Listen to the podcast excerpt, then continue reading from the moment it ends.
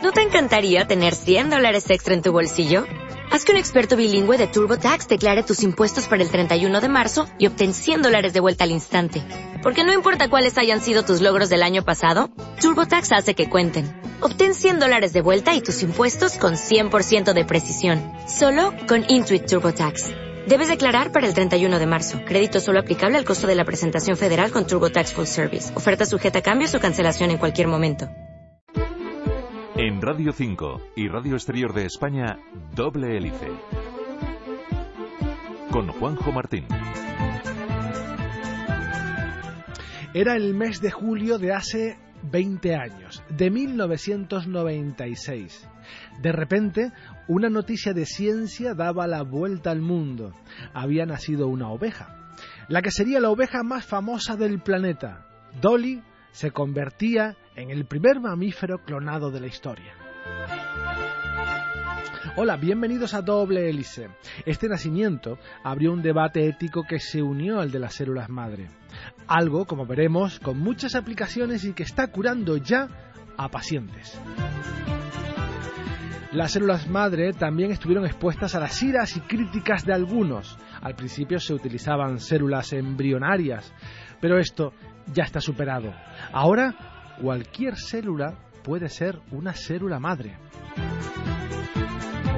Y este detalle es muy importante.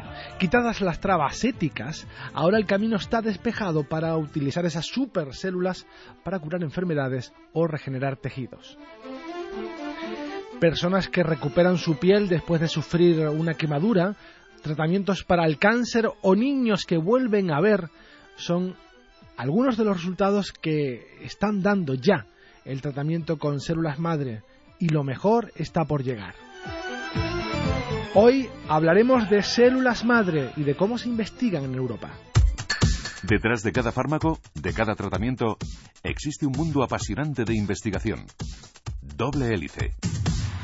Y para hablarnos de ellos, tenemos con nosotros al doctor Alfredo Cabrera Socorro, del área de neurociencia terapéutica de Janssen, eh, Investigación y Desarrollo en Bélgica, de Johnson Johnson. Buenas tardes, Alfredo. Hola, ¿qué tal? Gracias por estar con nosotros. La primera pregunta eh, es un poco referida a tu, a tu carrera o tu vida, porque eres gran canario, estudiaste en la Universidad de La Laguna biología pero ahora estás en Johnson Johnson, una super farmacéutica. ¿Cómo llega un gran canario a Johnson Johnson? Bueno, son, son historias largas, ¿no? Son eh, principalmente lo mueve a uno las motivaciones personales, ¿no? Y, bueno, el ejemplo de otros investigadores de la historia, ¿no? Eh, no solo españoles sino internacionales y una motivación personal de bueno, eh, primero el interés por la biología, también acompañado por el interés de bueno, de vivir fuera de casa, de adquirir ciertos conocimientos de vivir en el mundo, ¿no? No solamente en la isla en la que uno ha nacido. Y bueno, eh, eso me lleva a estudiar biología en la Facultad de, Biología en la Universidad de La Laguna. Y ya después de terminar biología, eh, como pasa hoy en día, pues hay ciertos problemas de, financiación. Entonces, en el tiempo este de, interfase entre terminar los estudios y buscar hacer algo más, ¿no? que es lo que dice, lo que, lo que lleva a uno a la investigación, que es esperar por, por fondos, por, por becas o por, por determinado tipo de fundaciones para, para proporcionar eh, eh, pues fondos ¿no? que ayuden a la investigación, pues eh, hasta que encontré la tesis doctoral o cómo comenzar la tesis doctoral en la Facultad de Medicina, pues estuve un tiempo trabajando, buscándose uno la vida, pues aparcando coches, en fin. Después consigues comenzar la tesis, haces el doctorado, pero después ya obviamente tienes que buscar ampliar fronteras y adquirir otros conocimientos fuera. Entonces eso es lo que lo lleva uno a pasar por, Inglaterra, Francia, ahora en Bélgica, Estados Unidos también. ¿No estudiaste biología con el propósito de estudiar la fauna marina, que algo también atrae mucho, eh, ni los reptiles, ni las plantas? ¿Desde el principio estabas orientado a la investigación? biomédica? El medio natural a los canarios nos interesa, ¿no? Eh, conocer el medio, conocer la fauna marina y, terrestre, pues está ahí siempre, pero bueno, a medida que avanzas en tus estudios, pues hay otras, otros ámbitos, otras asignaturas, otros aspectos que, te, despiertan tu interés. Y al final de la carrera ya tenía cierto, había yo con trabajo eh, en relación con, bueno, la aplicación regeneración neuronal en, en, determinadas patologías. Y, y, había eh, financiación para hacer la tesis en neurociencia, entonces eso fue como el, la, oportunidad final. ¿no? no siempre uno puede, desgraciadamente, eh, estudiar o hacer la tesis en lo que a uno le interesa, pero en mi caso eh, tuve la suerte de que fuera neurociencia y entonces a partir de ahí pues ya... Y ahora en Johnson Johnson estás trabajando en células madre, entre otras cosas, y por eso te hemos citado a doble hélice. ¿Qué son las células madre? Bueno, la célula madre, como definición general, una célula madre es una célula que puede dar lugar a cualquier otro tipo de célula del cuerpo. Es decir, una célula madre puede dar lugar a una célula muscular, a una célula del epitelio intestinal, a una célula pues, de, de, la, piel o, de, neuronas, lo que, lo que a nosotros nos interesa, cardiomayocitos o células musculares eh, del tejido cardíaco.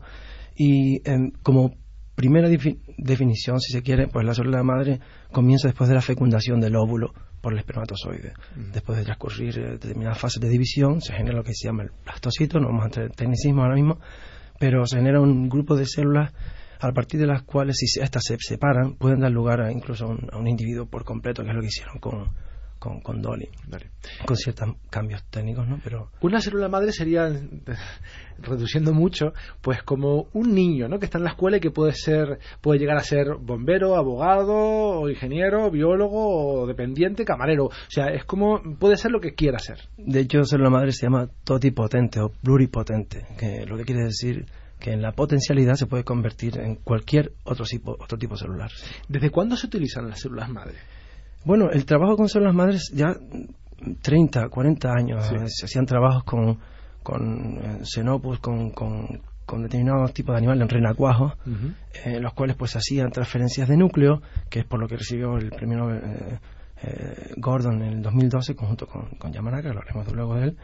Y desde, desde ya por entonces pues se estudia qué es lo que tiene una célula para poder convertirse en cualquier otro tipo de celular. Entonces hay investigación con células madres desde hace más de 30 y casi 40 años. Eh, eso, digamos, en cuanto al, desarrollo, cuando se estudiaban las condiciones de desarrollo básico, ¿no? Eh, las células madres han adquirido otro, eh, otro tipo de connotaciones y otro tipo de, digamos, renombre y de, bombo y platillo en los medios, pues cuando se ha hablado de células madres embrionarias o de células madres inducidas, que ya son eventos más recientes, digamos, en la historia y que, bueno, que tienen ciertas connotaciones éticas, unas y no otras, y que son las que hacen que estén también en el debate de la opinión pública, no si se pueden utilizar o no eh, para investigación. Conocemos las células madre embrionarias para el debate ético. Seguramente nuestros oyentes también, pero hay más tipos ¿no? de células madre. Sí, sí, sí. sí. Bueno, eh, de hecho, la célula madre como concepto es bastante general. Es decir, nosotros tenemos células madre en la médula ósea. Ahora, estas células madre son células madres de células sanguíneas. Es decir, de una célula madre de, de la médula ósea no vamos a poder generar una neurona ¿vale? Entonces, digamos que dependiendo del campo de investigación en el que uno trabaje, pues hay muchos tipos de células madre. En, el cerebro también hay células madre, hay, hay em, generación de nuevas neuronas en determinadas partes del cerebro. Estas son células madres que solo van a dar lugar a neuronas y no son pluripotentes. Claro. ¿vale? Porque hay, otras células que sí, por ejemplo, una célula de la piel puede llegar a ser una neurona. en principio, no, y eso fue el gran cambio en el paradigma que ocurrió en la historia de, la ciencia, y eso ocurrió ahora mismo 10 eh, años, creo que fue en 2006, eh, pues una serie, unos investigadores en, Kioto y también en Estados Unidos, de manera independiente, pues identificaron la posibilidad o describieron la, posibilidad de convertir una célula ya diferenciada en una célula madre. Y, creo que, si, si, no me equivoco, lo que hicieron en el 2006 fue desprogramar una célula y volverla a programar. Es como a un abogado borrarle la memoria y convertirlo en un camarero. Efectivamente, efectivamente, quizás esta es una transición algo más sencilla, pero, pero sí, eh, eso, ha sido el gran hito, es decir, eh, la posibilidad de coger una célula eh, sanguínea, una célula de la piel, o incluso células que se están presentes en, la orina, porque las expulsamos normalmente, pues la posibilidad de tomar estas células y tratarlas de una manera determinada para poder convertirlas en una célula madre, pues es lo que ha abierto ahora un abanico de posibilidades en el campo de la biomedicina que, eran hasta entonces impensables, ¿no? Más producto de algo que tiene que ver con la ciencia ficción que de verdad con algo que tiene que ver con lo que trabajamos en los laboratorios. Y esto nos evita usar embriones, me imagino, ¿no? Ese ha sido el gran problema. Efectivamente, ese ha sido uno de los grandes, eh, de, si no el mayor hito de, esta nueva tecnología, que es que mm, evita por completo este debate de, utilizar no si eh, unir un, espermatozoide con un óvulo para obtener células madres para poder después hacer eh, desarrollar medicamentos es eh, positivo o si es ético o no es ético. Entonces, mm, ahora mismo se puede trabajar con las células madres que son que se llaman inducidas, IPS, y, y se pueden generar de cualquier de, cualquier tipo celular, pero también de cualquier persona. Eh, no importa la edad, no importa el sexo, no importa, eh, no hay ningún factor que impida generarlo y por supuesto eh, sin tener este problemático que antes teníamos. Obviamente, si estas células se generan a partir de un paciente, pues que tiene un historial clínico, pues que tiene una información personal, digamos, asociada a ello, pues obviamente el paciente que quiera donar sus células para hacer células madre inducidas, pues debería firmar una serie de documentos diciendo, bueno, yo estoy de acuerdo con que mis células puedan utilizarse para esto o para, o para lo otro. Pero el debate, el gran debate ético, y es por eso por lo que ha sido, en cierto modo, una revolución científica en los últimos 10 años, eh, se evita por completo cuando se utilizan las células madres inducidas. Por lo tanto, ya no se utilizan embriones en la investigación, está legislado, me imagino, ¿no? Sí, sí, sí, sí está legislado y hay mucho debate, se sigue utilizando, hay muchos grupos de investigación que, que utilizan em, eh, embriones o células embrionarias. Eh, nosotros mismos, por ejemplo, eh, las hemos utilizado en, cuando trabajaba en, la academia, no en la industria privada, porque tiene otro tipo de normativas y otro tipo de, regulaciones, pero la gente sí sigue trabajando porque hay indudablemente ciertas diferencias entre lo que es una célula madre, digamos, pura, o la célula de la, pura de la madre, como diría un canario, eh, y entre las células madre inducidas. Entonces, todavía no se sabe, por ejemplo, si, o, bueno, hay información, pero se sigue estudiando si esa célula madre inducida está 100% desdiferenciada, digamos, es una célula madre total, o si le queda algo, algún recuerdo, alguna información genética o algún tipo de, modificaciones epigenéticas no asociadas a modificaciones del genoma per se, que pueden determinar, eh, pueden marcar una diferencia, ¿no? Sobre todo porque esto puede tener influencias eh, posteriores en, pues si se utilizan esas células para la búsqueda de fármacos, si esos fármacos son efectivos porque las células eran eh, obtenidas de un ser adulto o no, y, y, si, si estas células también, claro, mm, con, con, el fin de la medicina regenerativa, eh, si estas propiedades pueden afectar o no eh, al individuo al cual se le puedan trasplantar las células. Entonces hay mucho, eh, mucho todavía, muchos grupos trabajando en esto y, y, eso forma parte de, de, muchas líneas de investigación que se trabajan hoy en día, por supuesto. Hay muchas madres que optan, en el momento de dar a luz a su hijo, optan por guardar células de la sangre del cordón umbilical. Eh, además se ha puesto de moda, ¿no? Eh, fue algo, fue un boom. ¿Con qué motivos hace esto? Bueno, eh, hay varias aplicaciones para las células madre de cordón umbilical, pero la mayoría de ellas, si no todas, tienen que ver con el, con el trasplante o con las funciones terapéuticas para el propio paciente del cual se extrajeron esas células madres umbilicales. Es decir, eh, un cordón umbilical eh, a día de hoy, obviamente la ciencia evoluciona y esto puede cambiar en el futuro, pero a día de hoy esas células podrían utilizarse solamente o en el paciente del cual se han, eh, del cual se han obtenido o en familiares muy cercanos a este por el tema de la compatibilidad y el, el, rechazo, etcétera. Entonces, este es el principal motivo por el cual se mantienen esas células. Es como una cápsula del tiempo. O sea, hoy por hoy no se puede hacer nada, pero quizás dentro de 10 años le sean útiles a ese ya adolescente, ¿no? Efectivamente, eh, de hecho se hace así, es más bien una estrategia, una aproximación eh, conservadora, si se quiere, porque a día de hoy eh, pues no se puede utilizar a menos que haya conocimiento de que un hermano o un familiar ya nacido pues tenga una patología y eso se, sabe que en cierto modo pues se han utilizado y se han hecho eh, ciertos eh, tratamientos. Pero de manera general y para afectar o para eh, afectar la vida de pacientes millones de pacientes a nivel mundial hoy por hoy eh, las aplicaciones del condón umbilical son bastante reducidas, ¿no? Si uno piensa, digamos, de manera más general, ¿no?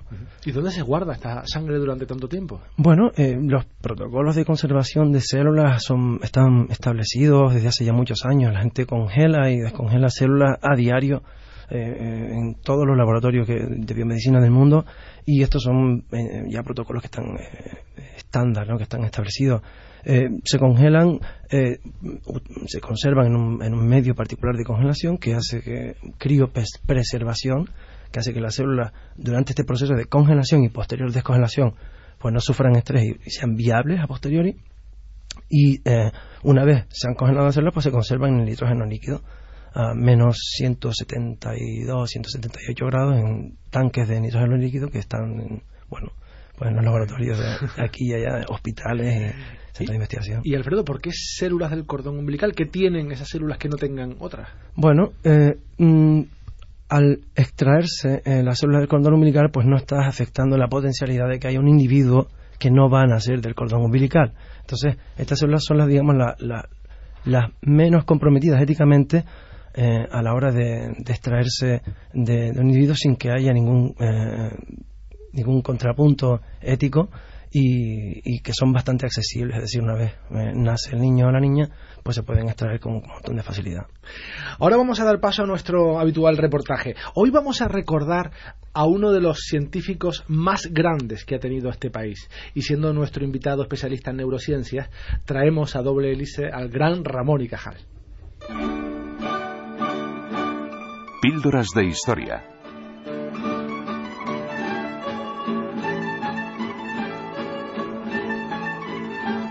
Hijo de Justo Ramón Casasus y Antonia Cajal, vio la luz por primera vez en tierras aragonesas el 1 de mayo de 1852. De carácter travieso y tremendamente activo, Santiago mostró desde pequeño aptitud por las artes plásticas. Su inteligencia, sin embargo, no tuvo demasiado reflejo en su vida como estudiante.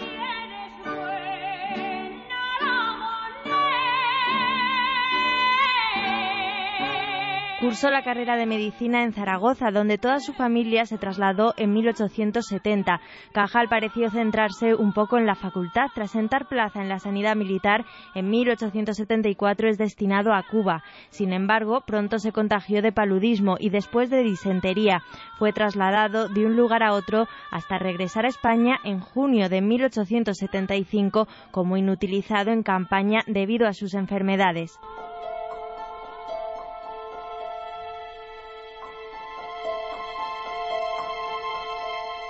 El año 1875 marcó también el inicio del doctorado de Cajal y del mismo modo de su vocación científica. Él mismo se costeó su primer microscopio antes de ganar una plaza de practicante en el Hospital Nuestra Señora de Gracia de Zaragoza.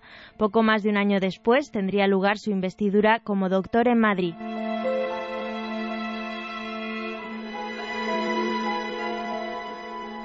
Pero el traslado a la esfera internacional de su eminente figura no llegaría hasta tres años después de que la familia Cajal cambiara de nuevo de residencia para que Ramón y Cajal ocupara la cátedra de Histología e Histoquímica Normal y Anatomía Patológica de la Universidad Central de Madrid en 1892.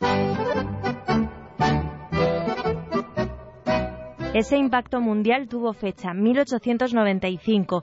Fue en el Congreso de la Sociedad Alemana de Anatomía en Berlín y al que Cajal había acudido con su microscopio, sus preparaciones y pagándose él mismo el viaje.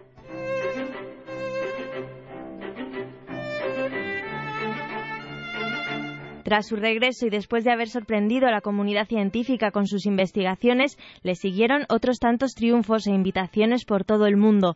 A partir de esta fecha, el gobierno español crearía también para él el Laboratorio de Investigaciones Biológicas, que dio origen a la Escuela Española de Neuroestología, uno de los centros científicos más importantes del país.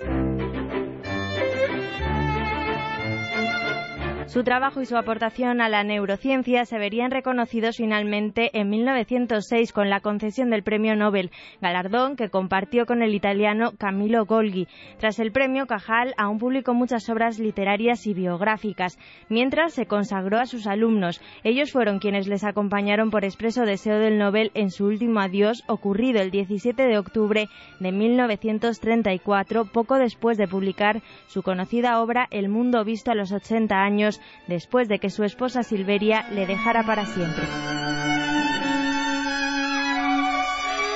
Seguimos en Doble Hélice, Radio Nacional de España, Radio 5 y Radio Exterior de España. Estamos hablando de las eh, células madre con el doctor Alfredo Cabrera, eh, socorro del área de neurociencia terapéutica de Hansen, investigación y desarrollo de Johnson Johnson.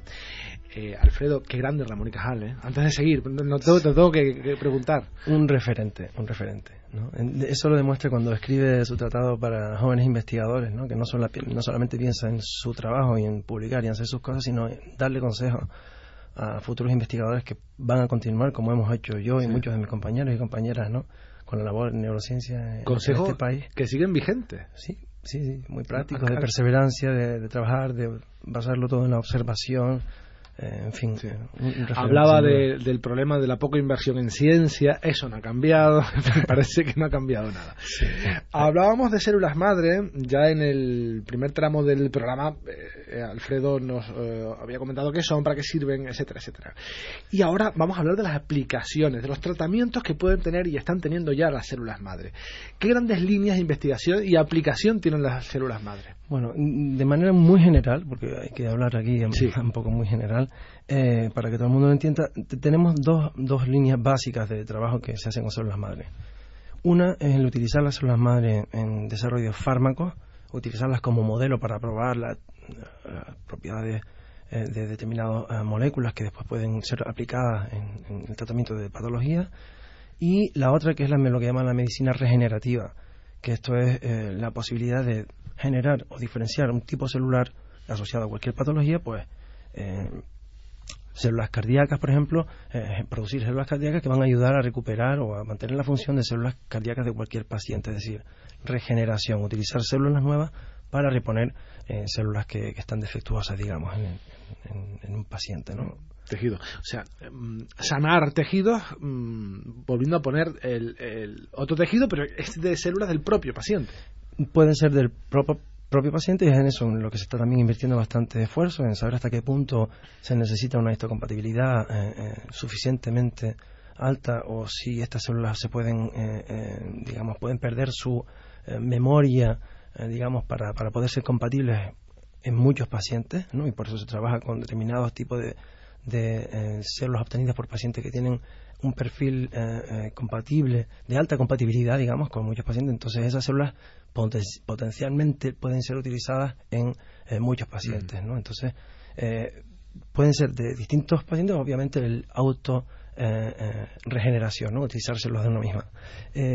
las dos posibilidades están ahí, se investiga mucho, se trabaja realmente a día de hoy la medicina regenerativa hay varios ensayos y modelos animales los cuales se está estudiando, pero obviamente eh, hay una parte muy importante que tiene que ver con la eh, seguridad, eh, digamos, de, que estas células pues no generen determinado tipo de respuestas en los pacientes o no se conviertan en tumorales una vez han sido trasplantadas. Entonces, mm, mucho, mucha inversión en la investigación en este sentido, la medicina regenerativa, está en el estudiar cuáles son las consecuencias a largo plazo de mantener esas células, de, trasplantar esas células a un paciente. En muchas ocasiones los periodistas pecamos de optimistas a la hora de anunciar remedios y tratamientos. Seguramente eh, habrás leído en multitud de ocasiones pues un equipo de investigación que desarrolla o que ensaya una molécula que puede curar una patología en un ratón y ya mm, los periodistas nos lanzamos a, decir bueno que se ha curado el cáncer ¿no? Eh, en fin el camino y, lo conoces perfectamente porque trabajas en una empresa farmacéutica, el camino entre el descubrimiento de una molécula que quizás pueda servir para algo y el, la presentación y la llegada a la farmacia de ese tratamiento es muy largo, de una década casi, ¿no? Y la inversión de un montón de dinero. ¿Por qué tardan tanto? Eh, bueno, déjame que comente. Es importante ser eh, eh, optimista y positivo. decir, yo pienso que, hay que difundir y hay que difundir las noticias de manera positiva. Lo que hay que hacer es realista. ¿no? Y por, muchas veces la decepción del, público no experto viene cuando aquello que se le prometió que podía ser una solución resulta que no funcionó. Y no funcionó por, pues por, porque habían detalles que no se habían, eh, que nos habían eh, dado a conocer, ¿no? Un compañero tuyo me decía, somos especialistas en curar a ratones. Sí. ya los humanos no sé. claro, ahí está la parte difícil, ¿no? Eso es lo que yo me interesaba en los últimos eh, seis años y más, en, concreto los últimos tres años, en hacer este cambio, de realmente de eh, unir esta parte de la investigación, los experimentos que hacemos en el laboratorio, con la vida de los pacientes. ¿no? Eso digamos que a todo investigador en medicina, en un mundo ideal, en una situación ideal, eh, firmaría lo que fuera por decir, conseguía ayudarla a mejorar la vida del paciente. Entonces, esto es un proceso muy largo que empieza pues, por unas fases muy básicas que son las de probar estas moléculas en, modelos in vitro y en modelos animales esto normalmente requiere pues un periodo de bueno cuatro o cinco años dependiendo de lo que se conozca de esos modelos eh, eh, anteriormente. Y después está la parte clínica. La parte clínica eh, requiere también mucho tiempo de, desarrollo y mucho tiempo de organizar. Es decir protocolos los protocolos de ensayos clínicos tienen que estar muy bien desarrollados muy bien definidos eh, y normalmente son los que requieren más tiempo porque eh, el análisis de los datos obtenidos de un primer ensayo clínico eh, requiere mucho esfuerzo y mucho tiempo para poder después pasar a la segunda fase. Entonces, mm, digamos que el interés en tener éxito con el desarrollo de un fármaco viene motivado por, por la, la, información que se obtiene. Cuanto más precisa y más conocimiento se tenga durante el proceso este de desarrollo, pues más garantías se tiene o más posibilidades se tiene de que el fármaco funcione. Y entonces eh, es más importante invertir tiempo en estar seguros de que ese es el mecanismo de función y de que no hay toxicidad y de que, en fin, no tienen los efectos secundarios, eh, pues están bien controlados, eh, que el de tener un producto en el mercado. Es decir, rápido. Claro. Tampoco eh, todos los, eh, todas las moléculas que comienzan la carrera a ser eh, fármacos de mayores acaban la carrera, ¿no? Son muy pocas las que realmente luego acaban en la farmacia. Se van cayendo por el camino montones. Efectivamente. Mm, esto es una combinación de factores. principalmente, yo hablo en el campo de la neurociencia, que es donde yo trabajo. Uno de los grandes problemas es los modelos con los que trabajamos, que no siempre reflejan en un alto porcentaje lo que está ocurriendo en la patología Hablamos, por ejemplo, de Alzheimer. Nosotros no tenemos un modelo in vitro que refleje todas y cada una de, los procesos que ocurren en el cerebro de un paciente con el Alzheimer. Entonces, cuando empezamos de un modelo equivocado, pues es mucho más probable que mm, acabemos dando lugar a un producto que de, verdad no es que no funciona. funciona. Entonces, eso es, digamos, con las células madre lo que, lo que nosotros pues, intentamos eh, definir, ¿no? Ahí está la, parte de, digamos, de, desarrollo y de tiempo. Entonces, si uno eh, desarrolla modelos lo más cercano posible a, lo que ocurre en la patología, pues puede reducir ese tiempo ¿no? y reducir el margen de error. Entonces, las empresas farmacéuticas son los grandes motores de la industria farmacológica, ¿no? Son los que los grandes laboratorios que generan los medicamentos. El principal eh, el principal objetivo de estas empresas farmacéuticas es, es la de ganar dinero. Eh, como compañía, yo llevo mi experiencia, yo he estado más de 10 años en el sector académico, en el sector público, y hace 3 años que estoy en la industria privada. Entonces tengo una visión, pero eh, quizás no, eh, no llevo el tiempo suficiente para de verdad hablar con propiedad de, todos los mecanismos que hay detrás. Pero a día de hoy, con la información que yo tengo, em, como compañía, toda compañía persigue un beneficio. Hoy estamos todas aquí, empresas, exacto, todas las empresas. Eh, cuando la gente promueve los jóvenes emprendedores, que es muy positivo, que haya emprendeduría, etcétera, aquí en este país, en Canarias, se está promoviendo que se creen empresas. Esas empresas van a buscar un beneficio eh, que será más o menos generoso según el impacto social que este tenga. Entonces, como compañías farmacéuticas buscan beneficios. No. Eso es que le dinero no es malo. Exacto. Eh, sí, exacto. Por lo menos en la manera en la que se hace. Em, la diferencia, eh, o por lo menos por lo que yo estoy trabajando en, una compañía farmacéutica, es porque en el campo académico yo no he encontrado ninguna plataforma que me permita tener acceso a los expertos de una manera coordinada y en, digamos en cuestión de semanas o días eh, para poder poder coordinar este tipo de experimentos pensando últimamente en, el paciente, ¿no? que es lo que, es lo que a uno lo motiva, ¿no?